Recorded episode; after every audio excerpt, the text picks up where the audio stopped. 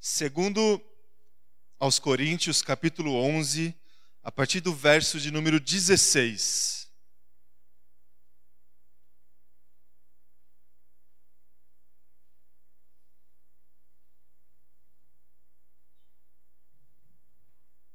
Eu vou precisar de muita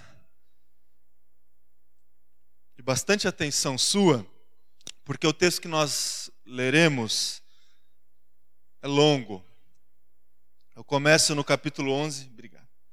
Versículo 16, a gente vai entrar no capítulo 12 e vai terminar no verso 10 do capítulo 12. Tudo bem? A gente consegue ler esse texto longo? Prestando atenção aí na, na no conteúdo do texto.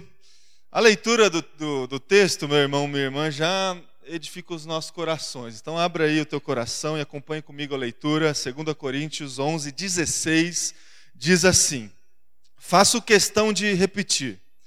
Ninguém me considere insensato, mas se vocês assim me consideram, recebam-me como receberiam um insensato, a fim de que eu me orgulhe um pouco. Ao ostentar esse orgulho, não estou falando segundo o Senhor, mas segundo um insensato. Visto que muitos estão se vangloriando de modo bem humano, eu também me orgulharei. Vocês, por serem tão sábios, suportam de boa vontade os insensatos. De fato, vocês suportam até quem os escraviza ou os explora, quem se exalta ou lhes fere a face. Para minha vergonha, admito que fomos fracos demais para isso. Naquilo em que todos os outros se atrevem a gloriar-se, falo como insensato, eu também me atrevo. São eles hebreus? Eu também. São israelitas? Eu também. São descendentes de Abraão? Eu também. São eles servos de Cristo? Estou fora de mim para falar dessa forma. Eu ainda mais. Trabalhei muito mais. Fui encarcerado mais vezes, fui açoitado mais severamente e exposto à morte repetidas vezes. Cinco vezes recebi dos judeus 39 açoites. Três vezes fui golpeado com varas, uma vez apedrejado, três vezes sofri naufrágio, passei uma noite e um dia exposto à fúria do mar, estive continuamente viajando de uma parte a outra, enfrentei perigos nos rios, perigos de assaltantes, perigos dos meus compatriotas, perigos dos gentios, perigos na cidade, perigos no deserto, perigos no mar e perigos dos falsos irmãos. Trabalhei arduamente, muitas vezes fiquei sem dormir, Passei fome e sede, e muitas vezes fiquei em jejum, suportei frio e nudez. Além disso, enfrento diariamente uma pressão interior, a saber, a minha preocupação com todas as igrejas. Quem está fraco? Que eu não me sinta fraco. Quem não se escandaliza? Que eu não me queime por dentro. Se devo orgulhar-me, que seja nas coisas que mostram a minha fraqueza. O Deus e Pai do Senhor Jesus, que é bendito para sempre, sabe que eu não estou mentindo. Em Damasco, o governador nomeado pelo rei Aretas mandou que vigiasse a cidade para me prender. Mas de uma janela na muralha fui baixado numa cesta e escapei das mãos dele. Capítulo 12. É necessário que eu continue a gloriar-me com isso, ainda que eu não ganhe nada com isso. Passarei as visões e revelações do Senhor. Conheço um homem em Cristo que há 14 anos foi arrebatado ao terceiro céu. Se foi no corpo ou fora do corpo, não sei. Deus o sabe. E, que, e sei que esse homem, se no corpo ou fora do corpo, não sei, mas Deus o sabe, foi arrebatado ao paraíso e ouviu coisas indizíveis, coisas que ao homem não é permitido falar. Nesse homem me gloriarei, mas não em mim mesmo, a não ser em minhas fraquezas. Mesmo que eu preferisse gloriar-me, não seria insensato, porque estaria falando a verdade. Evito fazer isso para que ninguém pense a meu respeito mais do que em mim vê ou de mim ouve, para impedir que eu me exaltasse por causa da grandeza dessas revelações, foi-me dado um, um, espinho na carne, um mensageiro de Satanás para me atormentar. Três vezes roguei ao Senhor que tirasse de mim, mas ele me disse: Minha graça é suficiente a você, pois o meu poder se aperfeiçoa na fraqueza. Portanto, eu me gloriarei ainda mais alegremente em minhas fraquezas, para que o poder de Cristo repouse em mim. Por isso, por amor de Cristo, regozijo-me nas fraquezas, nos insultos, nas necessidades, nas perseguições, nas angústias, pois quando sou fraco, é que sou forte. Até aqui, meu irmão, minha irmã, eu gostaria de orar com você mais uma vez, convidar você a fechar os teus olhos, se colocar diante de Deus, diante da palavra de Deus, diante de tudo que nós lemos agora. Abra o teu coração, se coloque diante de Deus em oração agora.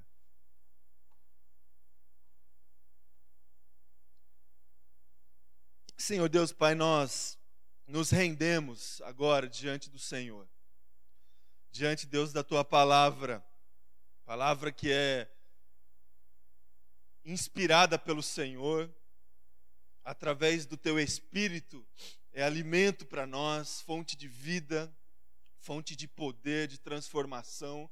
Nós reconhecemos, Deus, que é, quando inspirada pelo teu espírito, a palavra do Senhor transforma as nossas vidas. E só a palavra do Senhor gera transformação no nosso coração. Por isso que nós estamos debruçados agora diante dela e abrimos o nosso coração para que, de fato, Deus, o Senhor fale com cada irmão, com cada irmã que o Senhor trouxe essa manhã até esse lugar.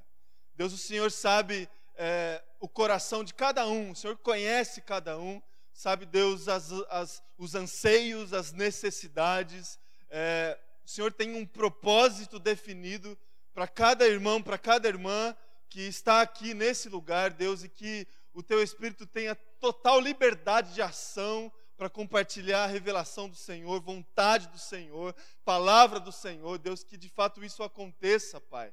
Essa é a nossa oração, em nome de Jesus. Amém. Amém. Amém, meu irmão e minha irmã. Gostaria de te perguntar na introdução da nossa mensagem aqui, nesses próximos minutos que teremos, quando conversaremos sobre a palavra do Senhor, ah, em relação à insensatez e à loucura. Quem é o louco do nosso tempo?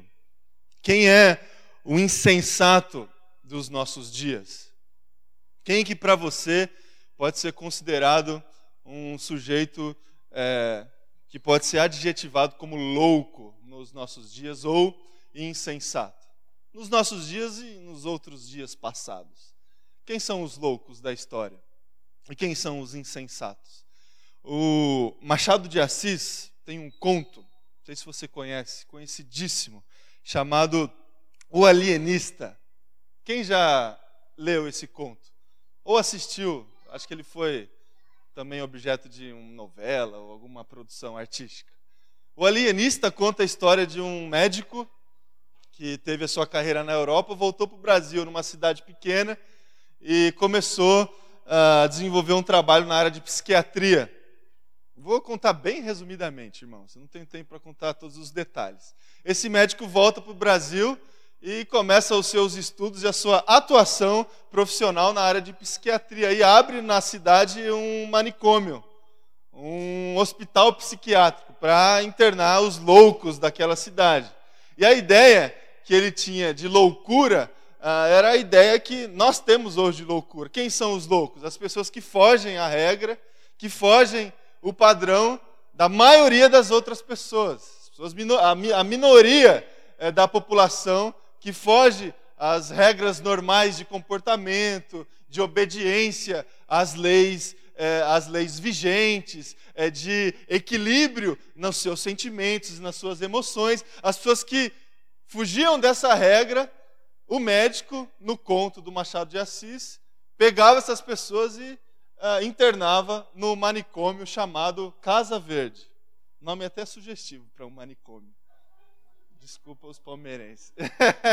Aí, meu irmão, minha irmã, ele, ele começou a internar é, os, essas pessoas naquele manicômio. Ele, no decorrer da história, ele viu que não era a minoria que estava internada nesse manicômio, e sim a maioria da cidade. E aí ele refez a sua teoria e começou a internar as outras pessoas. Liberou as que estavam internadas e começou a internar as pessoas que ele achavam, achava que eram as pessoas normais. E aí ele internou essas pessoas e viu que, de novo, a teoria dele é, estava equivocada e no final do, do conto ele mesmo se auto-interna e fica ele lá é, sozinho, internado no manicômio, porque ele considerava todas as outras pessoas normais e somente ele fora do padrão e fora do, do, do senso comum de comportamento, de sentimento e tudo mais. Ah, loucura pode depender de um ponto de vista, é, obviamente. Depende do, do, ponto de vista. Mas normalmente, é, meu irmão, minha irmã, insensatez tem a ver com comportamento fora do padrão, que foge às regras de moralidade, tem a ver com a dificuldade de percepção da realidade. Pessoa que tem essa dificuldade de entender qual é a real dimensão do seu tempo, da sua realidade, das suas limitações, dos seus conhecimentos, das suas ignorâncias, e também tem a ver com a privação do uso da razão. Pessoas que são desequilibradas emocional, emo, emocionalmente, têm os seus sentimentos também desequilibrados. Ah, o distanciamento, distanciamento das pessoas dessa realidade eh, traz para a vida eh, de todas as pessoas uma, um senso de boa condução eh, do seu futuro e dos seus dias. Em outras palavras, quanto menos insensatos nós formos, melhor será a condução da nossa vida. Quanto mais alinhados nós estamos com a normalidade é, do nosso mundo, melhor conduzida será a nossa vida. Quanto maior o nosso senso de realidade, da nossa vida, da realidade do mundo, da realidade do, da, da nossa vida cristã, também mais é, frutífera será a nossa vida. Quanto melhor é, o uso da razão na tomada das nossas decisões, na condução dos nossos relacionamentos e tudo mais, melhor é, será a condução é, da nossa vida. Há, meu irmão e minha irmã, também uma relação que a gente pode estabelecer entre insensatez, é, loucura, com a relação entre força e fraqueza. Se a gente olhar as pessoas que são mais capazes de lidar com a sensatez no seu comportamento, nas suas decisões, são as pessoas que são taxadas como as pessoas fortes é, do, nosso, do nosso tempo. As pessoas fortes não são loucas. As pessoas fortes não são insensatas. A relação entre força e fraqueza também faz parte da, desse senso de insensatez e loucura. Por que, que eu estou conversando com você sobre insensatez, sobre fraqueza, sobre loucura? Porque essa temática, meu irmão, minha irmã, fez parte em vários momentos da construção dos escritos do apóstolo Paulo no Novo Testamento. Em várias ocasiões, em várias situações, o apóstolo Paulo utilizou essas relações entre é, sabedoria e insensatez, sabedoria e loucura, e força e fraqueza. Se você olhar com atenção para toda a construção dos escritos do apóstolo Paulo, as suas cartas, especialmente cartas às igrejas e aos cristãos da época, você vai perceber o que eu estou falando aqui para você. O apóstolo Paulo, ele trabalhou esse tema muitas vezes em suas cartas, muitas vezes é, em suas cartas. 1 Coríntios, capítulo 1, por exemplo, ele diz o seguinte: palavra da cruz, a palavra da, da cruz é loucura para os que perecem, mas poder de Deus para aqueles que se submetem a essa palavra da cruz. Relação que o apóstolo Paulo fez entre loucura e sensatez. Em outros textos mais, uh, tem um texto também de Romanos capítulo 11, onde o apóstolo Paulo ele uh, discorre a respeito dos fortes e dos fracos na fé.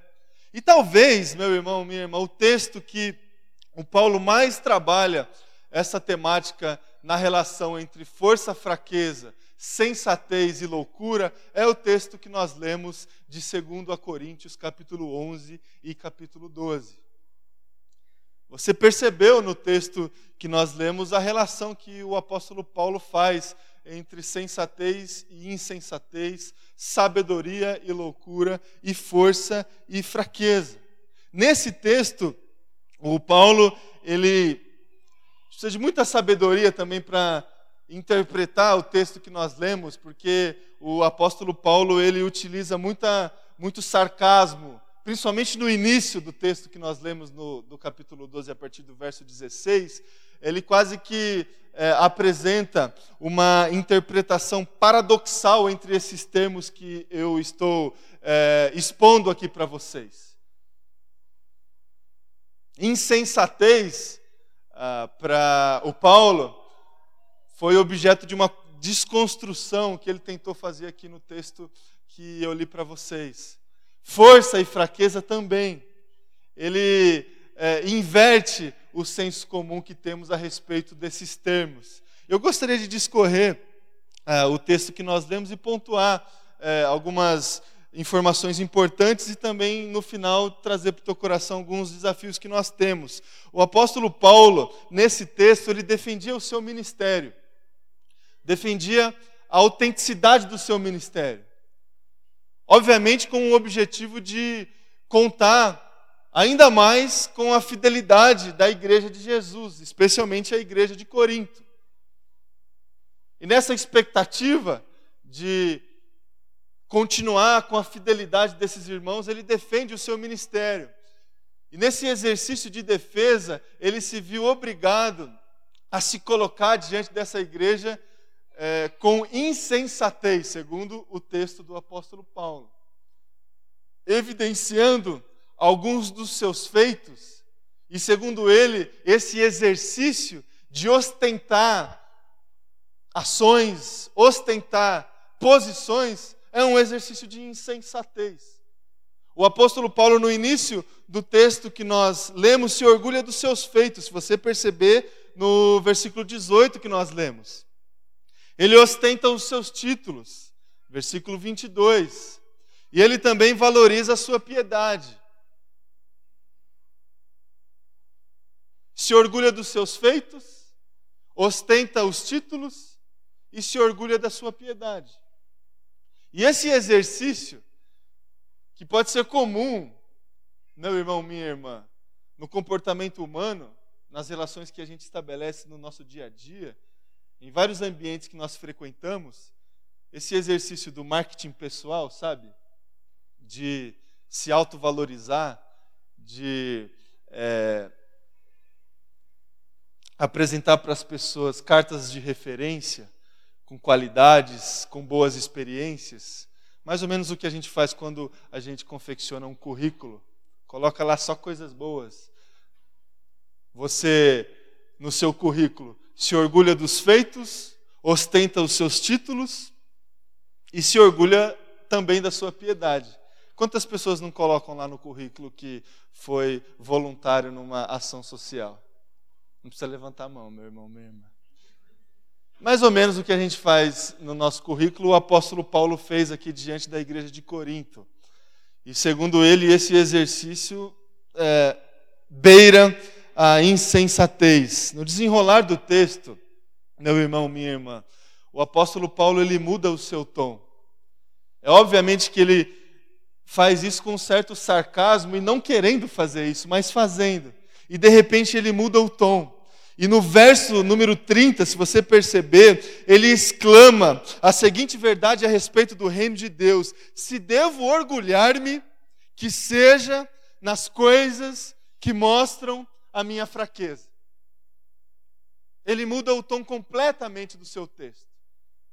Aquele que de repente estava se orgulhando dos seus feitos, ostentando os seus títulos, evidenciando a sua piedade, de repente ele muda o tom e exclama: Se tem alguma coisa que eu posso me orgulhar, essas situações têm a ver com a minha fraqueza e não com a minha força. E aí ele discorre todas as suas experiências de fraqueza, de dificuldade, de privação, de é, obstáculos que ele teve que passar no seu ministério e na sua vida. Vou deixar agora o apóstolo Paulo de lado um pouco e perguntar aí para você, meu irmão, minha irmã, por teu coração, por meu coração também, como é que vai hoje, no dia de hoje, diante das experiências que você tem passado, eh, das dificuldades que você tem passado, das alegrias também, como é que vai a sua força hoje? Qual que é o nível da sua força? Como Quais são as suas fraquezas no dia de hoje? Quais são elas? Quais são as dificuldades que você tem sentido no dia de hoje? Você já chegou ao seu limite ou você ainda não chegou ao seu limite? Você não está sabendo lidar com essas dificuldades, esses obstáculos, não consegue dormir, Está difícil. Qual que é a situação da sua vida hoje, meu irmão, minha irmã? Talvez, talvez, meu querido minha querida, você esteja passando por dias maus, dias difíceis, dias de fraqueza, dias que você não consegue encontrar forças para lidar com coisas simples da vida, situações simples do seu dia a dia. Talvez seja esse o seu caso. Talvez só só você só consegue evidenciar fraqueza. A minha palavra essa manhã é para o teu coração, minha irmã e meu irmão. Para você que está se sentindo fraco, para você que está sem força, para você que chegou no limite. E eu trouxe o apóstolo Paulo aqui para me ajudar, porque ele serve para nós como uma referência, não só de um, uma pessoa que foi forte, talvez, talvez a maior figura do cristianismo, o apóstolo Paulo, aquele que dá nome à nossa cidade, por exemplo. Mas o apóstolo Paulo ele é referência para nós também por sua fraqueza ou pelas suas fraquezas. A gente consegue se identificar com o apóstolo Paulo. Para o apóstolo Paulo também não foi fácil. A vida para o apóstolo Paulo também foi experimentada debaixo de muita dificuldade, debaixo de muita provação e de muita privação. Você acompanhou comigo na leitura ele se desgastou demais. Ele trabalhou arduamente, arduamente. E não recebeu nada em troca por isso. Nada em troca. Você tem trabalhado arduamente, meu irmão, minha irmã. Você tem se desgastado e o retorno que você tem tido não tem nada a ver com o esforço que você tem feito. Saiba que o apóstolo Paulo também viveu essa situação. O apóstolo Paulo não dormia, meu irmão, minha irmã tinha dificuldade de dormir. Você tem essa dificuldade também? Você deita na, na cama e o sono não vem? Você coloca a tua cabeça no travesseiro e você não consegue descansar. Você pensa eh, nas, nos desafios que você tem do outro dia. Você tem dificuldade de dormir, meu irmão, minha irmã? Saiba que o apóstolo Paulo também tinha muita dificuldade de dormir, privação de recurso, está faltando dinheiro, faltando comida no armário, está, tem necessidade de receber ajuda dos, de outras pessoas, você tem que correr para o banco pedir empréstimo, seu nome está sujo na praça, está faltando recursos, meu irmão, minha irmã.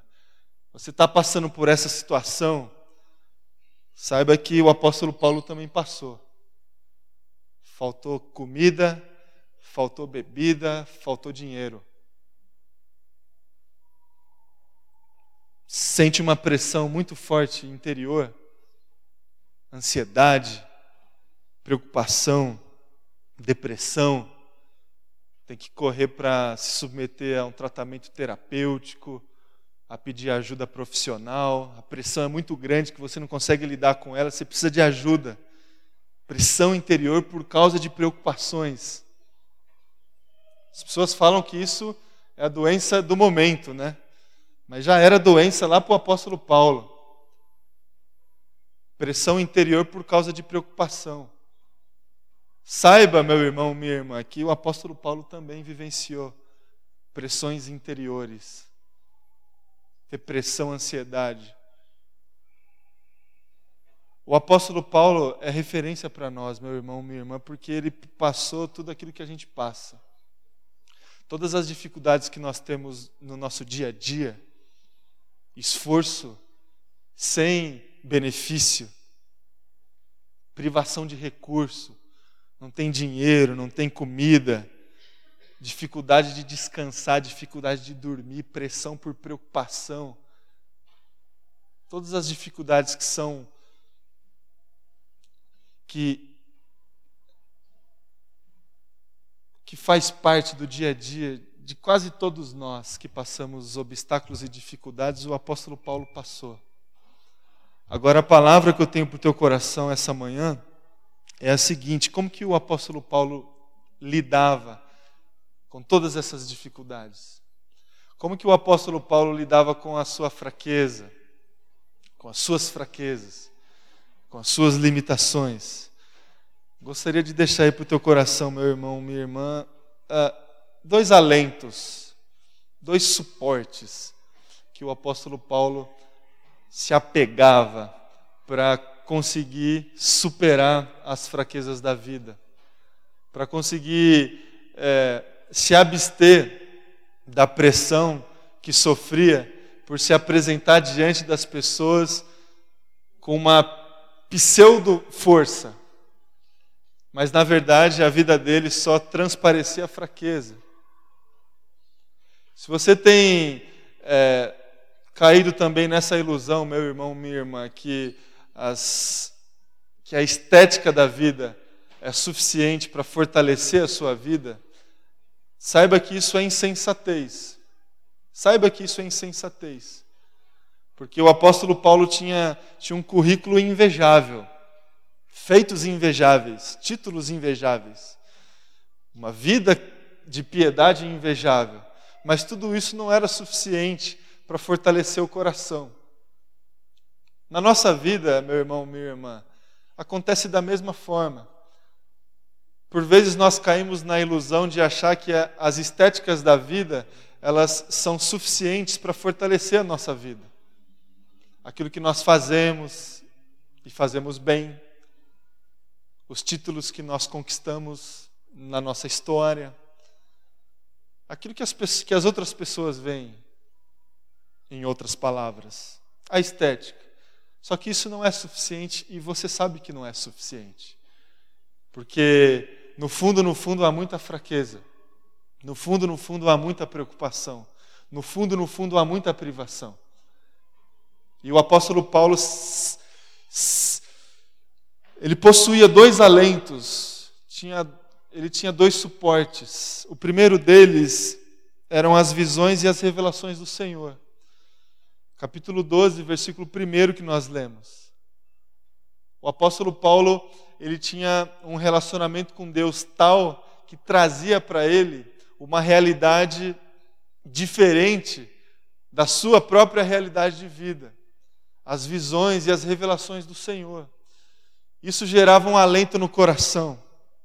Isso certamente trazia para o coração do Paulo muita esperança, muita esperança. Sem esperança, meu irmão, minha irmã, nós não conseguimos viver. Sem esperança no coração, a gente não encontra forças para acordar todos os dias. E esperança vem do Senhor. Esperança vem de, do relacionamento que cultivamos com o Senhor. Esperança vem das visões e das revelações que o Senhor, nessa relação de intimidade que temos com Ele, compartilha aos nossos corações. Esperança. A vida do lado de Deus, a vida que é sustentada pelo Senhor através da nossa fé. Experiências profundas com o Senhor.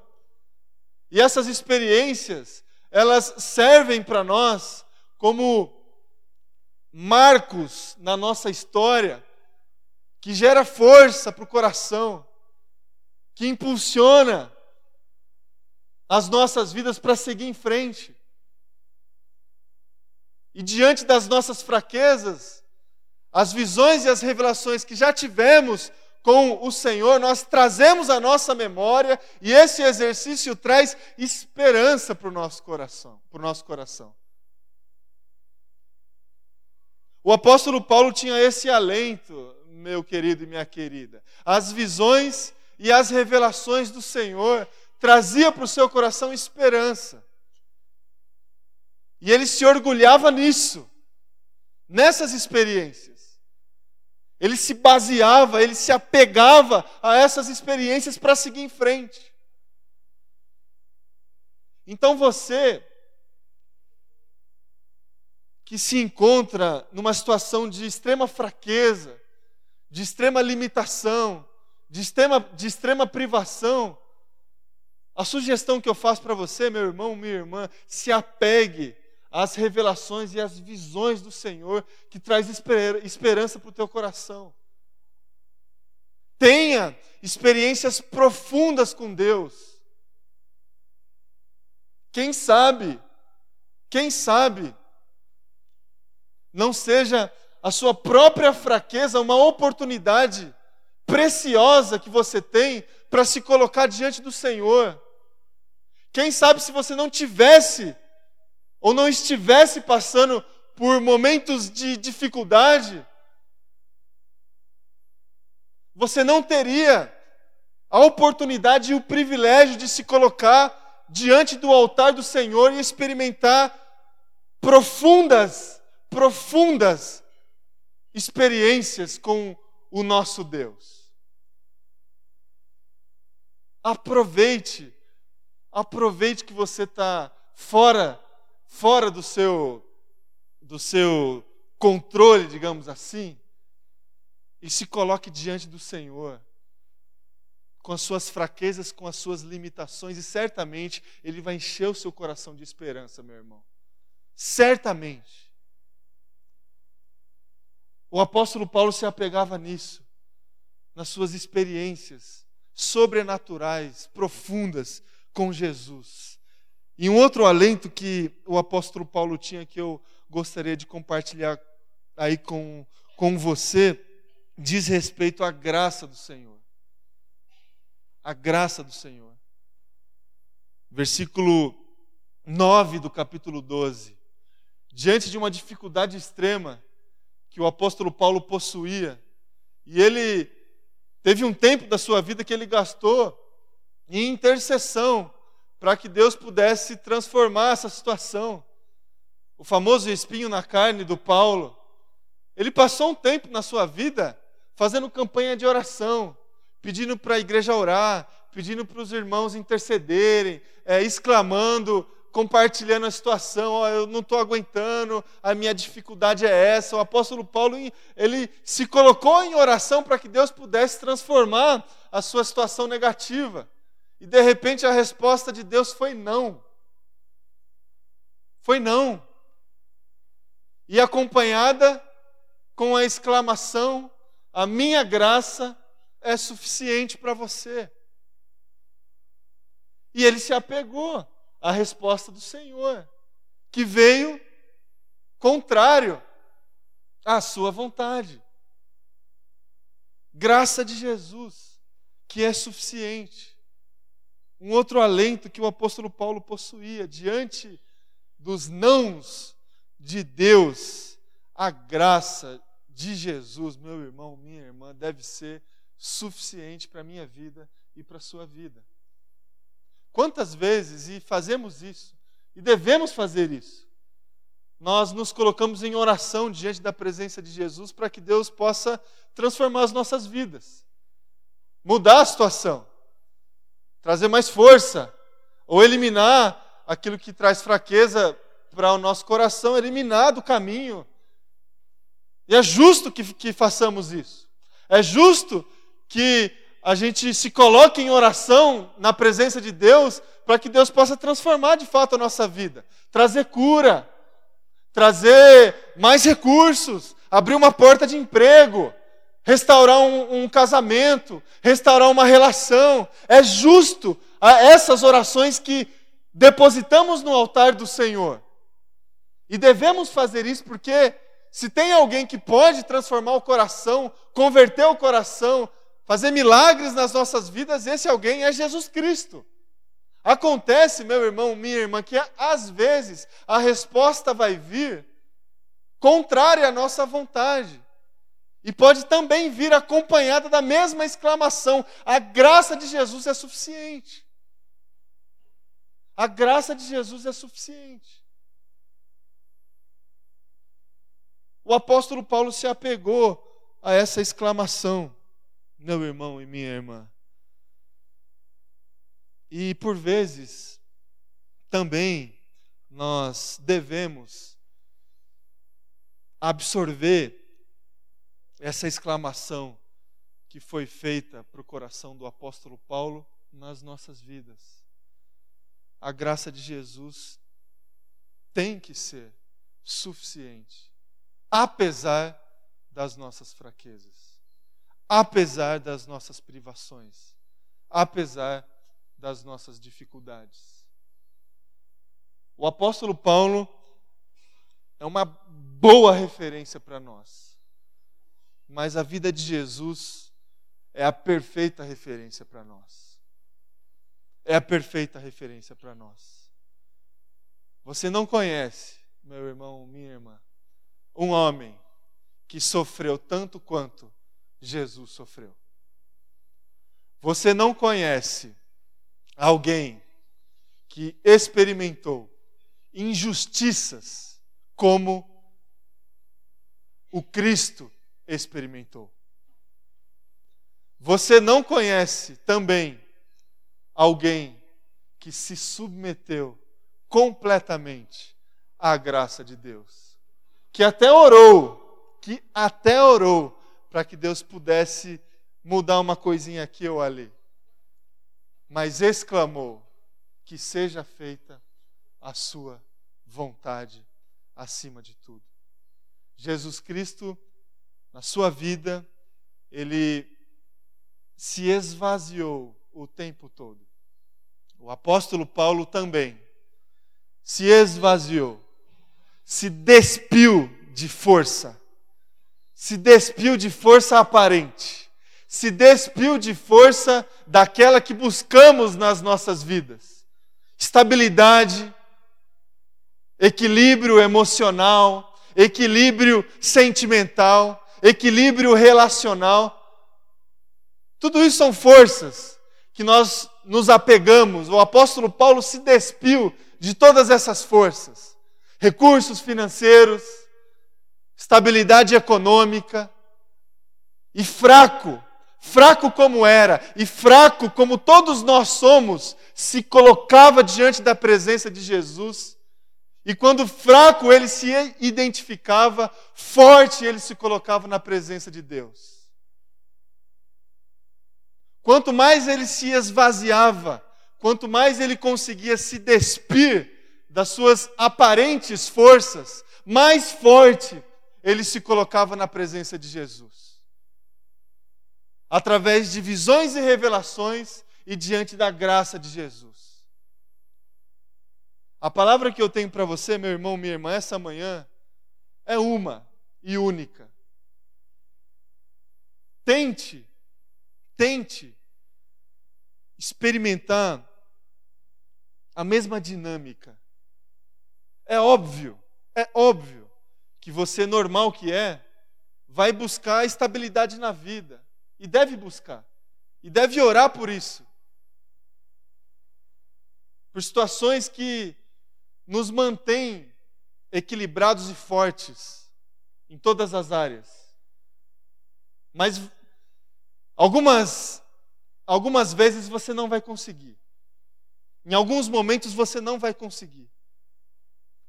E talvez seja esse momento a sua oportunidade de se colocar diante de Deus com a sua fraqueza e na presença de Jesus você sair fortalecido. Fortalecido. E o poder de Deus poder se aperfeiçoar na sua vida, na sua vida através da exposição da sua fraqueza. Tenha no seu coração, meu irmão, minha irmã, também esses dois alentos. Se encha de esperança. Tenha experiências profundas na presença do Senhor. Está passando dificuldade, já chegou ao seu limite, está precisando de ajuda de, de, de todo tipo. Se coloque na presença de Jesus, chore na presença do Senhor.